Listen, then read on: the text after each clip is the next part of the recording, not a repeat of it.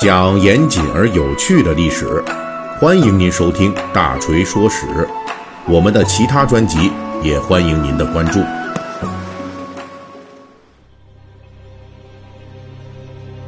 四月二十三日是世界读书日，其实这个日子的正式名称是世界图书与版权日。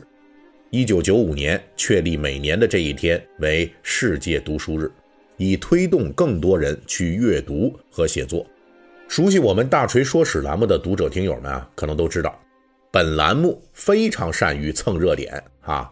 之前几年的世界读书日啊，我们就陆续推出过两期节目，一个呢是介绍了一下这书籍的三千年的进化史，还有一个啊，我们就介绍了这古人是怎么样读书的啊。如果有兴趣的朋友呢，可以往前倒倒去听听这两期。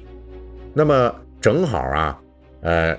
这个四二三啊，四月二十三日也恰恰是这喜马拉雅四二三听书节、四二三大促的这个活动的渊源啊。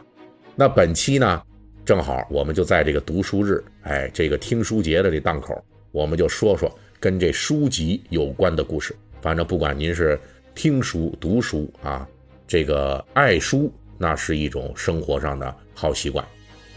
那在正式的开始本期故事之前，大锤仍旧要代表整个团队，向此时此刻仍旧奋战在抗击新冠肺炎一线的逆向前行者们致敬。同时，大锤跟大家一样，也都是复工复产大军中的一员啊。我呢，早就上班了。哎呀，包括我们的小伙伴，哎呀，最近也都是特别忙。所以呢，在这个特殊的时期啊，就让我们一起努力。来尽快的恢复我们正常的生活，同时呢，也提醒大家注意安全防护。呃，本期的故事我们要说的呀，是图书在古代的价格问题。哎，就它卖多少钱？虽然书籍理论上在春秋战国时代就已经出现了竹木简牍这一类成书，但是那个时候的生产力还不足以把它变成市场上的普遍交易的商品。什么意思呢？就是当时，除非朝廷官府组织人力物力进行大规模抄书刻字活动，否则没法批量生产图书，也就谈不上图书的商品流通。这种图书啊，都是纯手工的产品啊，木工或者是写手啊精心打造。你想想那竹简，你得一点一点的刻呀，那得多难啊！所以它的造价很高，整个图书市场。虽然在汉代就已经出现了，但是其实客户群体不多，书籍的价格也很贵，属于一个非常小众的领域。那大家都熟悉一个成语，叫做“洛阳纸贵”。哎，这是说西晋著名文学家左思他创作的《三都赋》。所谓“三都”是哪儿啊？指的就是三国时代的魏都、蜀都、吴都。这个赋就这个作品。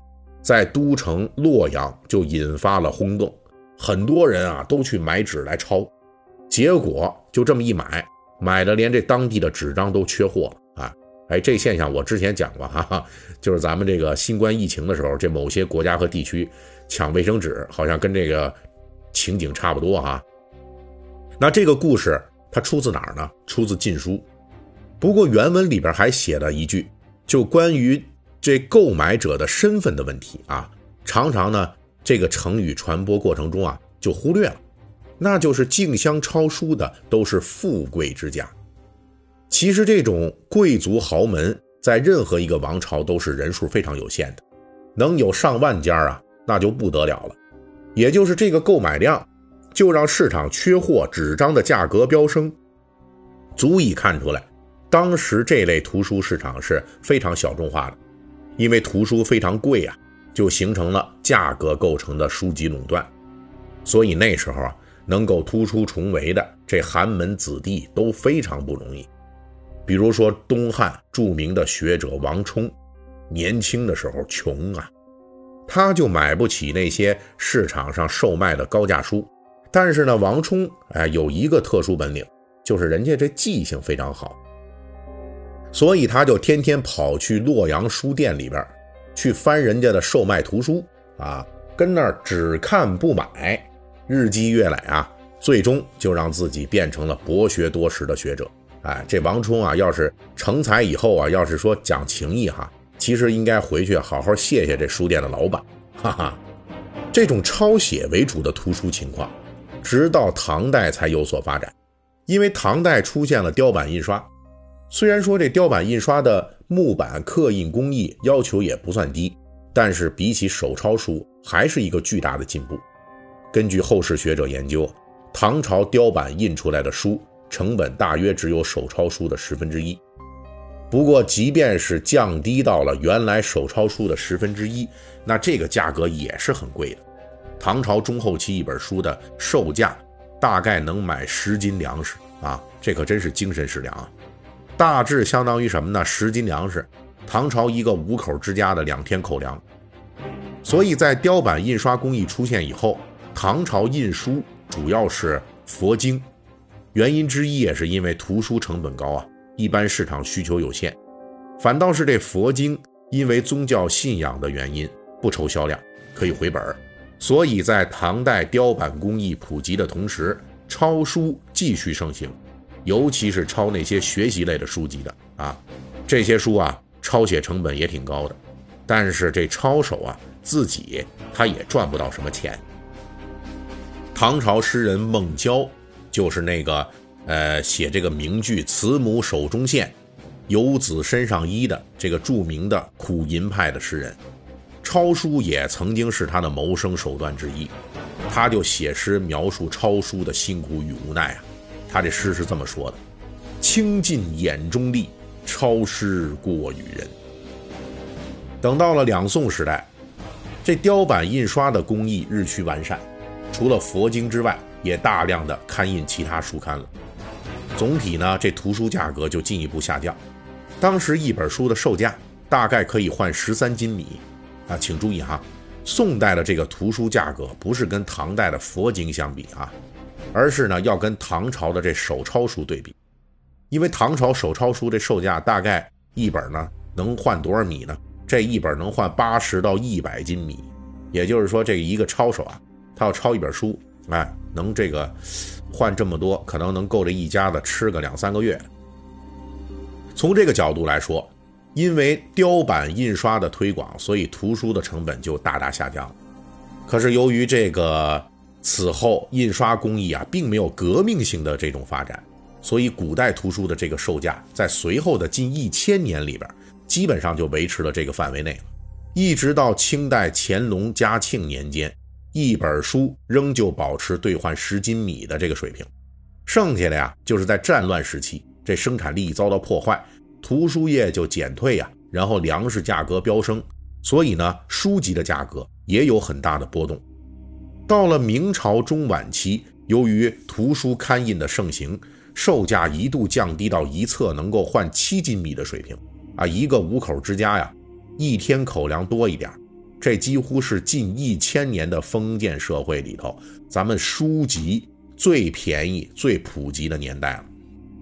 到了清朝末年、光绪年间，传统的印书业就遭到了近代印刷书局的冲击，这工业的力量逐渐进入啊，图书成本就进一步下降。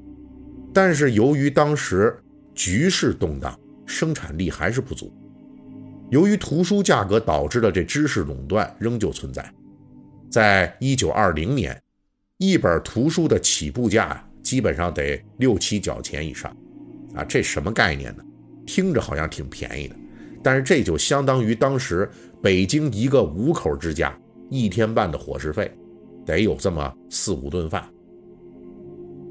当如今的我们在世界读书日前后买书阅读的时候，那这段关于以前图书的价格史，想必啊是值得大家回忆的。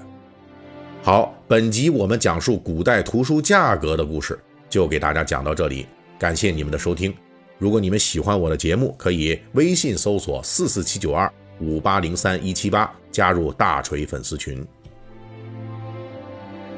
好，节目最后啊，正好赶上西马四二三听书节啊。所以，就着本期咱们这节目主题，大锤顺带着给大家分享一门文史好课，《陈浩武人类文明进程一百讲》。陈老师十几年来是走遍了八十多个国家，那真的是读万卷书，行万里路。在本次的课程里啊，他不仅是用一百讲来把人类三千年的文明进程就串成了一条轴线，依次的讲给大家听，同时也回顾了自己十五年来的旅行和研究的经历，就跟大家分享他在希腊、在日本、在美国等地考察的所见所闻。听他讲人类文明，就好像是咱们一起乘着一架观光电梯，一直上到摩天大楼的顶层，然后登高望远，就带着我们一起来看整个世界的全貌。相信大家听了呀，一定会感觉比较过瘾。那本次活动期间呢，这个折扣也挺大的啊，呃，我记得应该是五折。哎，点击我们节目下面的文稿区的链接。啊，或者在喜马拉雅搜索陈浩武或人类文明进程，您就可以找到这张专辑，可以先了解一下，试听一下，觉得好，您就趁这几天可以下单购买。